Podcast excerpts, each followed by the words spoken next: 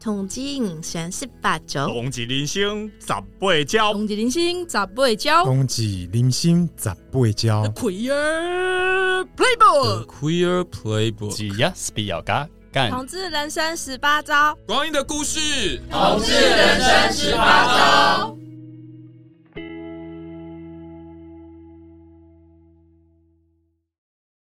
嗨，大家好，欢迎收听彩虹老人院，我是这集的主持人狐狸。听到我的声音呢，你一定又会知道，我们今天又要聊有关于长照的节目了。那今天我们的主题内容啊，是天啊，我是不是要变成照顾者了？那这件事情其实已经困扰我，应该算是蛮久了吧？对啊，因为家里面其实你当你看到家里面可能你的父母亲啊，他们。在抽屉里面啊，或是各个柜子什么的，摆散落了一堆的药袋，你就开始去烦恼，到底以后如果他们身体真的不行的话，你要变成那个照顾者的时候该怎么办？所以，我们今天就好好聊聊有关于自己，如果未来会成为照顾者的时候，你可能会有一些什么样的想法，或是有什么样的准备。那今天除了我以外呢，我还邀请到了两位好朋友一起来分享一下。如果他身为的那一个准备要照顾别人的人，这个照顾者的身份的话，他也他会有什么样的想法？嗨，大家好，我是老吴，很高兴又可以第三次在线上跟大家相见啦。那希望今天呢，身为同样有即将呃，可能也不一定即将，因为毕竟意外不知道什么时候会发生的照顾者的烦恼，可以来跟大家聊一聊。那我们还有另外一位伙伴在线上。大家好，我是 Ricky，很开心我是第一次来参加这个节目，然后很开开心就是老可以跟老吴跟狐狸一起来录这个今天的主题。好，那其实我们在场的三位啊，其实大概差不多年纪哦，差不多都在。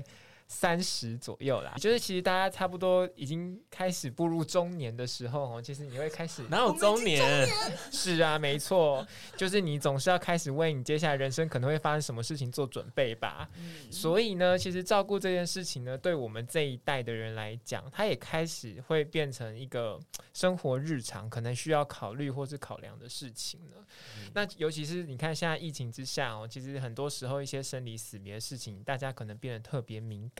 老吴这边，你要不要先分享看看你在你的人生到现在为止啊，你有没有发生过什么事情会突然让你起心动念，想说，哎呦，好像哪一天好像真的会变成照顾者这样子？你说我在二十八二十八个年头里面吧？是啊，其实其实我我觉得照顾照顾这件事情对我来说，本来好像觉得蛮遥远，因为那时候其实。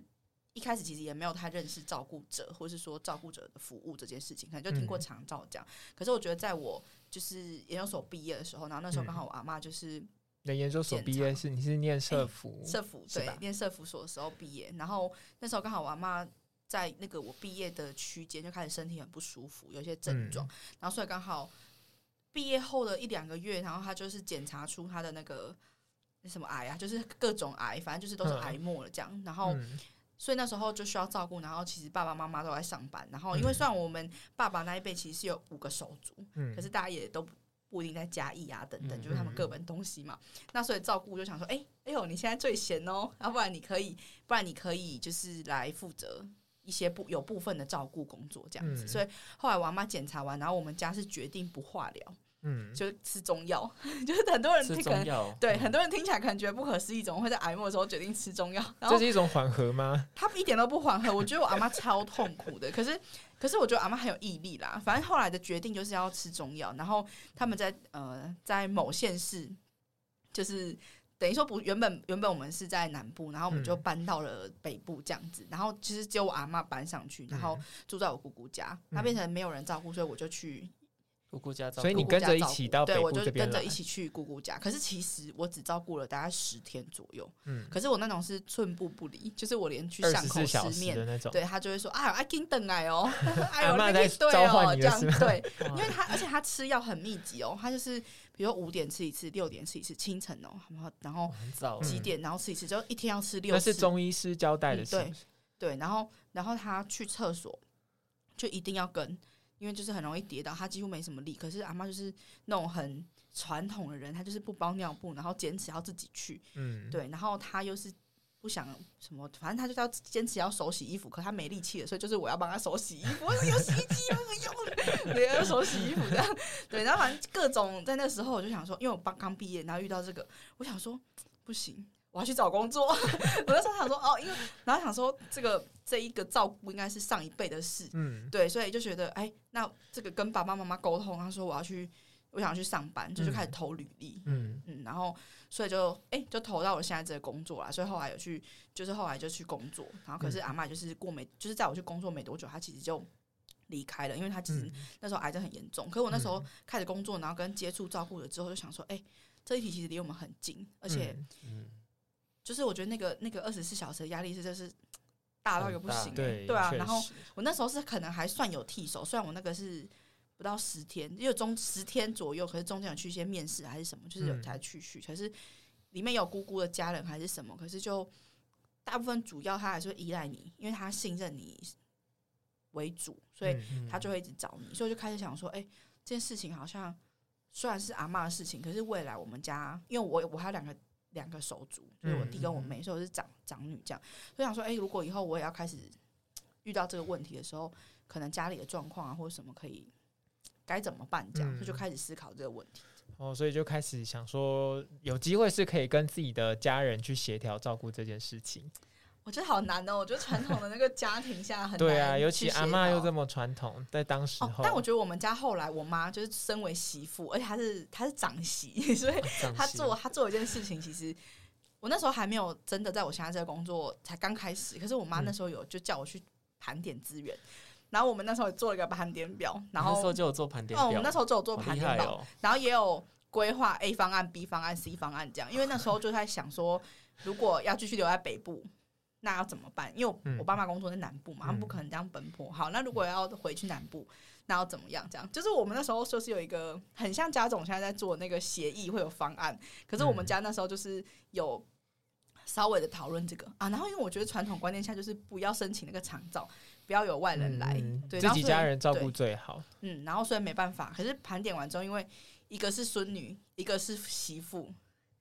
保温工委一堆，都是外人嘛，都算是外人。他说 OK 啦，那好吧，那他们五个兄弟姐妹自己讨论，对啊。所以后来，后来我觉得可能阿嬷也是非常的，我我们都说阿嬷很很，主要就是很好，就是不要让这件事情烧太久，影响家里的感情。所以后来，因为他蛮严重，所以他们就他就离开了，这样，嗯，对吧？可是这个这个当时的状态，就会开始想说，哎。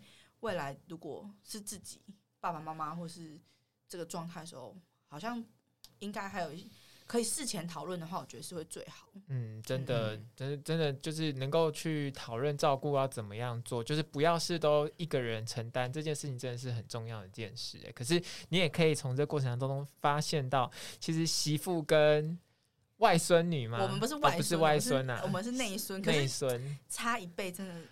嗯、差一辈的，对啊，就比较没有讲话的余地，对啊，所以这其实中间家庭当中的这些，或是家，甚至是家族这种辈分关系啊，它其实也会很严重的去，也不能应该说很高的程度去影响家家庭的那一个照顾上面的安排跟动力。而且在特，我觉得还有一个很特别是现在就是疫情之下，有时候你来不及说再见，这个人就。要准备离开了，然后你好像家庭都还没吵完，也还没分工，哎，就是没有什么机会了。我觉得疫情之下变动实在太大了，时间变得很仓促。对，然后我觉得在这个紧张疫情之下，可能会对于照顾这件事情也，也还有家庭这些，还会有更多的，就是更多的冲击吧，对吧？嗯，大家疫情之下有发生什么？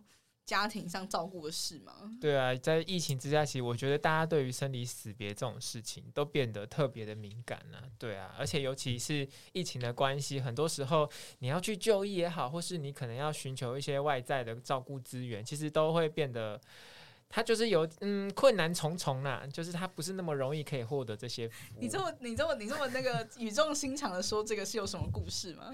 就是因为其实对我来讲，因为开场的时候，其实我说，我觉得就是这件事情困扰我很久了。那其实，在疫情期间，因为就医比较有比较多的关卡要过。那其实，在我妈大概疫情开始没多久了以后，就是疫情变得很严重，刚开始三级那时候嘛，对对对，三级那个时候，对五月的时候，那他其实就是因为胆结石的关系，他一直觉得他自己可以撑过那一个疫情的高峰。老人家都这样。对啊，然后就一直想说，哇，只要是医生开个止痛药吃，然后可能睡觉的时候换个姿势，他可能就比较不会影响到他，也不会痛。结果殊不知呢，他当他这样想了，隔一天早上大概五六点的时候，就带他去急诊。所以是你带他去？对，我带他去急诊。对啊，那当然这个过程当中，其实，在急诊的气氛真的很让人紧张啊。就是你也不知道你身边来看诊的人到底是不是因为对，是不是因为新冠肺炎的关系来就诊。嗯，那所以其实在，在而且。急诊室也有很多一些可能已经需要急救的人，嗯，那他们来到从救护车再来的过程中，其实你也可以感感觉到急诊室的那个氛围会让你心情特别紧张。那所以那时候就开始想说，哇，那如果妈妈真的要去开刀了，然后还有一些术后的复原的时候，我们是不是对是要为她做些什么？可以让他度过这一段复原的期间，所以从那时候开始，我就想说，哇，他们其实年纪也不小了。然后，如果今天身体再经不起一些疾病的打击的话，嗯，那我就有可能要当他们的。生活的替手了，要去照顾他们的生活起居。所以你你焦虑的不是他身体变差，而是你要变成照顾者，是吗？对呀、啊，这样是这样是好了，也是啦。毕竟照顾家人跟自就是自己的生活，它就是一个，它就是一线之隔嘛，对不对？那、嗯、听你这样讲，这故事其实真的真的一个事件怎么样，就会牵动很多事情，然后就会在这当中，对啊，对啊，对啊，常常家里面只要一个人可能。生病了，他就有可能会是一家子的事情。所以你后来后来怎么样？后来发生什么事？后来他就急诊完以后，他隔没几天，他的医师就直接请他到医院里面去开刀了。哦，所以有没有在坚持说没事啦？这样子。对，真的，他好不容易说服他去开刀，但是后来当然他大概花了一。个月左右的时间，才慢慢的把身体调养回来。但你也知道，就是好家里面的老妈子，她还没有生病之前，她就会觉得说，很多家里面是她一定要亲力亲为。嗯。但是等到她手术出出院以后，他的那一个个性不改的情况下，你就会为他做很多事情的时候捏一把冷汗。对，那真的是，我觉得那个东西对我们来讲，对他来说可能是一种责任，可是我们从旁边看的时候，其实对我们来说反而是一种担心。我觉得会是一种负担呢，就是会觉得。不用这样啦，我们自己就让他好好休息。可是你发现他闲不下来的时候，你就会开始想说：哇塞，你怎么可以这样？你不是应该好好休息的吗？你怎么一直又开始做东做西的？欸，这会让我想说，好像应该要从现在开始有一个课题是怎么样让爸妈学习休息。对，真的很重要。啊，不然他们如果真的有一些状况不 OK 的时候，他们还是想要坚持自己来，我们反而会很。困扰，对，真的，你就后面还要善后啊，等等，要做更多。对啊，你就会很怕突然发生什么事情，然后你就又要再去做额外的处理。嗯嗯。所以后来有那一个月有就是陪他平安的度过，现在恢复到他生龙活虎、亲力亲为的状态吗？对，现在他就是身体恢复健康了以后，又开始生龙活虎。生龙活虎。因为因因为我自己是因为我。也是疫情的关系，所以变成说打完疫苗，不知道大家不舒服的状态是怎么样。可是我刚好我、嗯、就是我妈打完第二剂之后，整个人就是不知道为什么她整个虚弱吗？虚弱到爆炸、欸，哎，就是喝一杯水都是别人要端给她。嗯、对，然后我觉得那个相反的情况是，像你那个狐狸是住院，然后就觉得啊，什么事情都不要做啊，赶快都要休息。可是我们就觉得。打完疫苗而已，躺在那里是有什么难？起来喝一杯水有什么难？以前你都会自己来的啊，对，那就是那个心态变得很，但他们现在不行，落差感，对，嗯、但他现在不行，他就是不知道为什么、欸，就是整个人的状态很不对，然后我觉得又有一点忧郁的状况，然后就会变得，他就突然怀疑他自己的中年人生，嗯，对，中老年人生，他是觉得我除了我的孩子，我的工作。我的家庭之外，我个人，我这个人剩下了什么？这样，我想很多 哎、欸，我觉得哦，对，然后可是那那时候是刚好又逢毕业季，可是不是我毕业，是我妹妹毕业，啊，就变成她回去照顾。嗯，嗯，然后我觉得她的那时候的状态就是我妹，诶，我是说真的，我妹打来跟我说。为什么是我？为什么是我？然后为什么你们都不回来？因为那时候我我我跟我弟都在都在外面，对，我在工作，我弟在念书，这样。然后其实当下我就想说，可是我，哦，我觉得那个刚刚前面狐狸开场讲，就是人生整个会合并考虑。我就想说，哎，对我以后如果要结婚，那我如果有婚姻家庭了，对，那那那那妈妈如果或是爸爸身体又有需要照顾的时候，我如果没有办法及时，那到底？怎么处理？这样，嗯、对，我觉得这个就开始更多的想法跟联想了。特别因为我是从南老北来工作，嗯、北漂嘛，对啊、北漂少女，北漂少女现在已经变成中年了，以后会不会录个十年就变成北漂妇女？就已经结婚了，然后多一个角色。对啊，就是对啊，就是以后可能是很不一样。就所以，我这个是我自己身为义女会有这个担心啊。我不知道你们 都是你，如果是你们的角色，你们会有什么担心吗？那刚刚你说妈妈这样不舒服的状态持续多久的时间呢？其实没有，其实大概两个礼拜吧。其实我们就已经受不了。但是你妹妹已经崩溃了。对，她一个礼拜她就崩溃了，她就她就真的是崩溃打来，她就哭着打来，就我不 为什么你们不是？对，那那我因为他们应该不会听这个节目，那就出卖他们一下。对，因为因为我觉得毕竟三个手足里面还是会有公平性的问题。嗯，然后就会有那种。啊，我不是我不是家里最受宠的，啊，对不对？还有弟弟，为什么是我的那种 那种心态？对，那我就、嗯、我自己可能是身为姐姐，又是专业人员，我其实就跟他说，我我我跟我妹妹说，有这个心态是正常的，嗯，对，而且我说这是一辈子的课题，因为我们永远都在面对手足不公平这件事情，嗯嗯，所以这个这就是这个事件的发生，特别在疫情之下发生这个事情，就是让我更去思考说，哎，如果我真的未来在。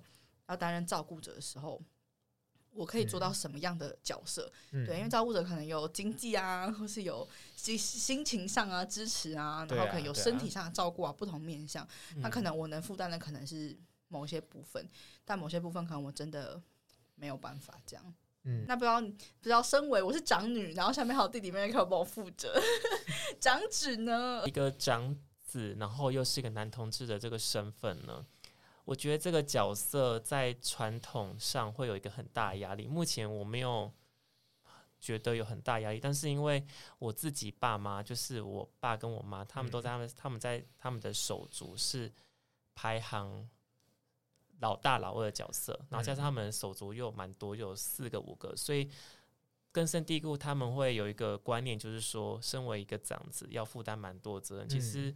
从小到大有蛮多这样的感受，但是我目前觉得还好。就比如说，蛮负担蛮多家里的事情，可能我有个弟弟，嗯、那爸妈都先找我。比如说要处理一些家里的事情啊，比如说各个节庆的祭祀啊，然后我要帮忙家里事情啊等等的。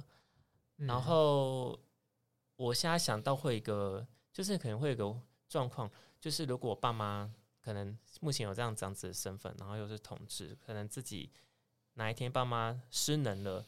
然后失智的需要照顾了，我可能就是要是那个跳出来要去照顾的，呃、嗯，就是可能要去呃做照顾安排的角色。嗯、然后，所以其实你们家，其实你们家你会觉得还蛮传统的吗？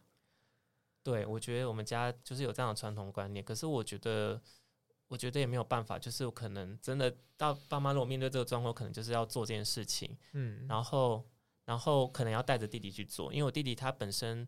对这个方面不是很了解，他就觉得说哇，哥哥念这个就是我是做长照相关的工作了哈，嗯嗯、然后他觉得哦，哥哥做这个工作觉得很特别，很觉得哦，很很很、啊、就交给你就好了啦，很伟大这样子。等等等等，你刚刚说什么很伟大是吗？对，我弟弟就觉得我很伟大，然后他有这样跟你说过，有，他就说我们很。是不是很很有，就是很伟大？不是讲很有爱心，他说很伟大这样子。然后可是他不，他他也不是很了解我们在做什么这样。但是我觉得，既然我面对这个事情的话，我还是会拉着他，就是不会让自己承担。可是我觉得要跟他主动跟他讨论，到时候妈妈发爸爸或妈妈发生事情的话，跟他一起去处理这件事情。嗯，对对对。那你有跟你弟说过，你以后会拉着他讨论吗？没有哎、欸，但是我我我其实 他们不会不想啊？你要不要让他有一点心理准备啊？其实有可能，因为其实现在因为我爸妈他们就面对他的父母，就是我我奶奶，他们他现在就是因为已经失能蛮严重，然后有请外看，嗯嗯、然后我就有时候他不时我会跟他聊说，哎、欸，现在这个状况，那你有想过以后爸爸妈妈这样子老了之后怎么办吗？哦、然后他其实。没有办法想象这个问题，而、啊、我爸妈自己就是就我自己分享，他们就自己分享说，他们老了之后就把他们送到养老院好了，这样子。哎、欸，我爸妈也会这样说，可是我觉得到时候真的到时候没可能啦，一定有一些拉扯啊。像我现在的工作就是做这种机构这种工作，照顾机构的，对，照顾机构住宿的照顾机构就是的工作。其实会送到机构，就是很多面向诶、欸，就是有一些是家人真的没办法照顾送机构，有些是他们关系家人关系真的不是很好，嗯，然后就是把长辈送到机构，他们不太管这样，有这两种，嗯，对对对，所以我觉得在送入机构之前还有很多事情要处理啊，不是就送到机构而已啊，就没事，对啊，可其实送到机构还是真的蛮多层面要考虑的啦，就是所以，我像我自己回到我自己家庭，我也会跟我妹讨论这件事情。我觉得我弟还没有办法讨论，可是我也会跟我妹说，哎、欸，那以后。就是有什么想法，可是我我觉得我自己也是蛮坏的，我内心就有一种期待，其实，哎呦，反正男生要负责嘛，弟弟要负责，对，是因为家里面比较宠弟弟吗？哎，我没说。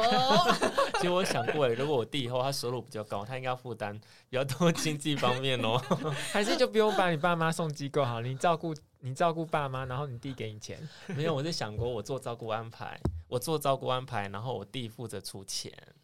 对，我就安排，然后他。但但你从现在开始，你像你从现在开始，你就可能要跟我觉得大家啦，我觉得也是呼吁大家，如果我在听的话，我觉得如果可以趁早有机会适时的讨论这件事情的时候，我觉得是可以趁早、嗯、哦。而且我爸妈最近就不知道什么，他看了一些剧，然后他们就很有感，也会自己说，嗯。然后我就觉得，如果戏剧可以帮助他们来开启这个话题，我觉得倒是不错。嗯、他们好像是看什么。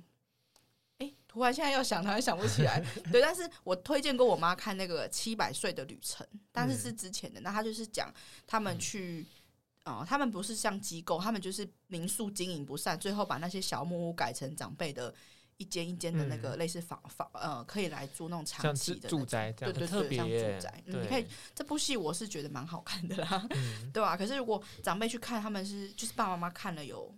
他有一些想法或启发，我觉得要开启那个话题会更容易一点。对啊，对啊，毕竟其实传统的观念来说，其实大家对于谈到死或是谈到病这件事情都不是那么容易开口，嗯、所以有一些东西可以辅助的话，我觉得它都有可能可以增加家里面可以对话的机会。那你有开口吗？老狐狐狸，你有跟爸妈开口讨论死亡过吗？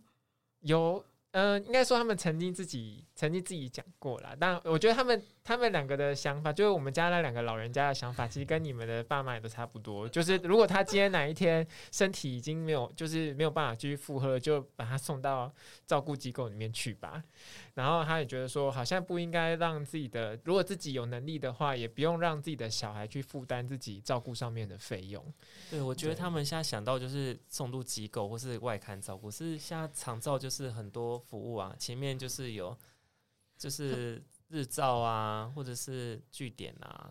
但我觉得那个那个就会变成说，哦，好像有某部分还没完全失功能。我觉得他们有可能讲的机构机构就是。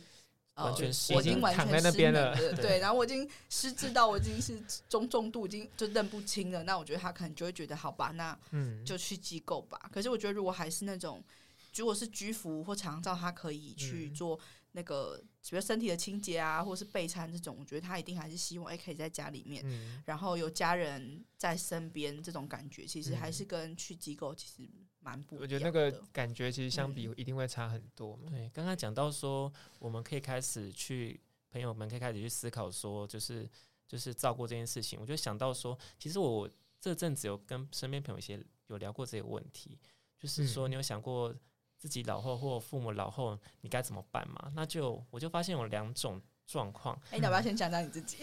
讲讲我自己吗？对啊。哪哪哪部分？就是你对于你这老后啊，你说我老后要怎么怎么？对啊，对啊，你个人，我我想过说，因为我是如果是我是同志身份嘛，然后如果我有伴侣的话，我有伴侣的话，就希望呃，我们可以可以住，就是可以一起去一个机构，或是像我刚刚说的那种，会是什么养生村、老人住宅那种。对，而且是希望是可以有同志的这种机构这样子。然后，所以你会希望有那种纯呃是纯属吗？还是说部分？它可以是纯属，或者是有一个专门是一个同志的区，然后有就像友像同志区馆这样。对对对，像像失智专区，那有没有一个 彩虹、哦彩虹同志专区？老同呃，就像哎、欸，我们的题就是我们录的这个老呃什么什么彩虹院，老人彩彩虹院，老人彩虹院就这种的。彩虹老人院，彩虹老人院，他一直记不清自己的名字，是搞错了吗？对，那就哎、欸，那这个这个还蛮好的、欸，那有有有那个机构愿意投资吗？可以开始现在筹建。嗯，对对啊，其实同志族群很多时候都会去想象，可以有一群，就是当他今天真的还没有完全病倒，然后没有任何能力的情况下，其实大家都会想说，可以跟自己的好朋友住在一起，然后真的需要照顾的时候，大家就是互相，然后彼此支持这样子。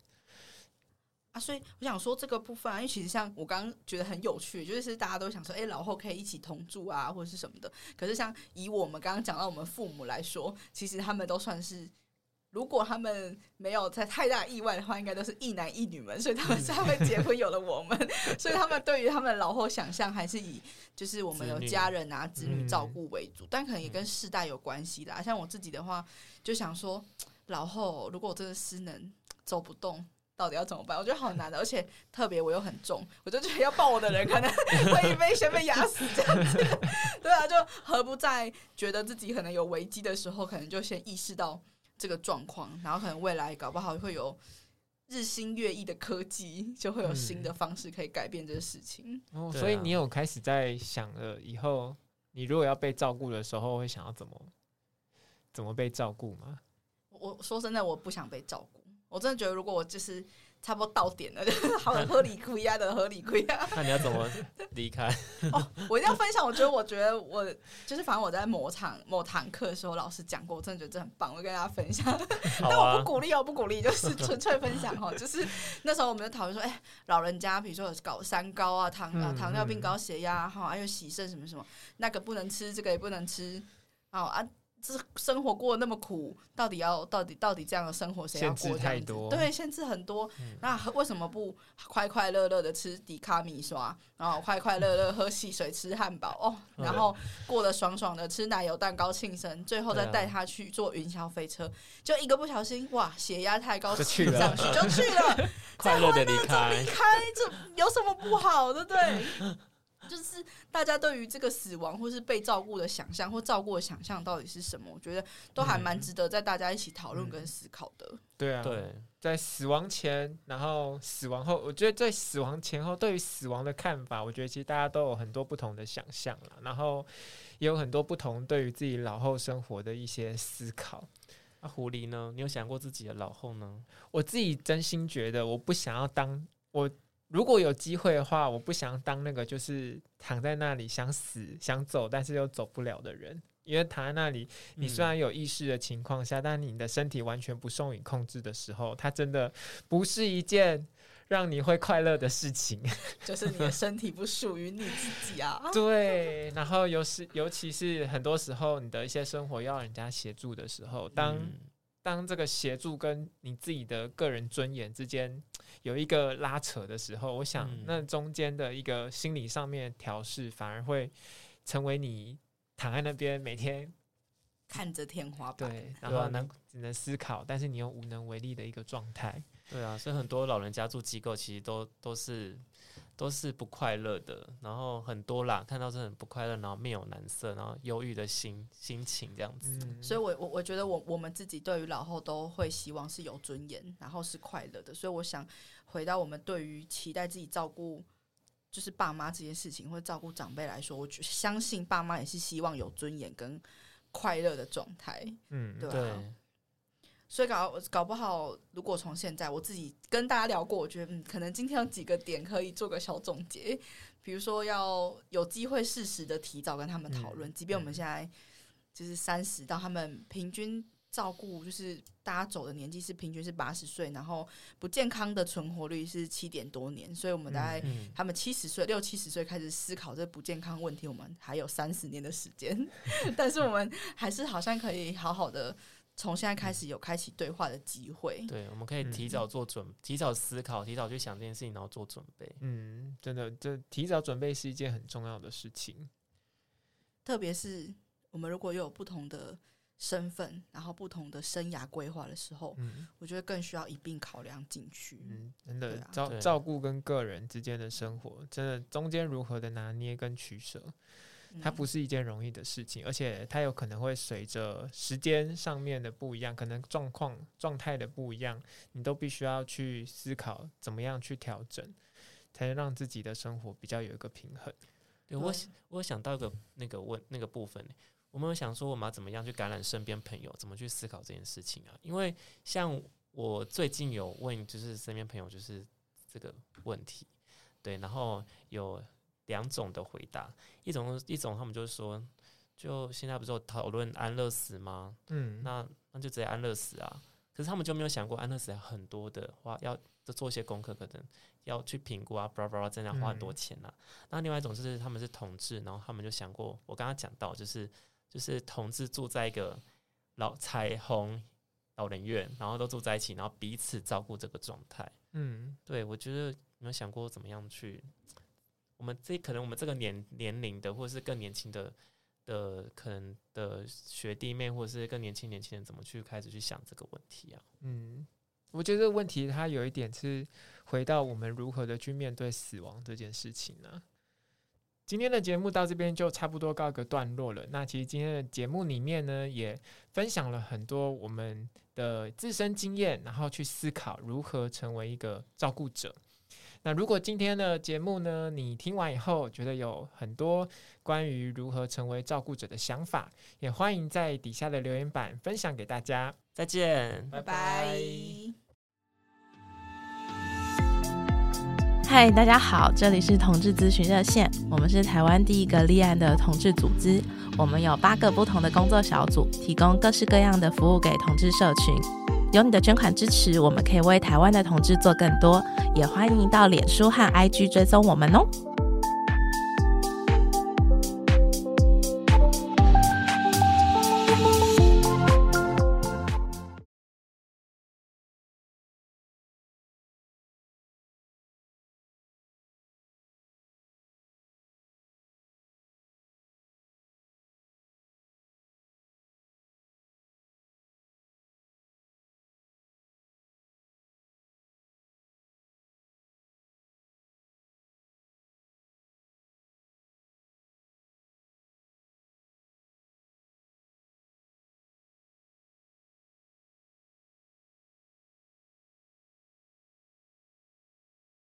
那我们就下次见喽。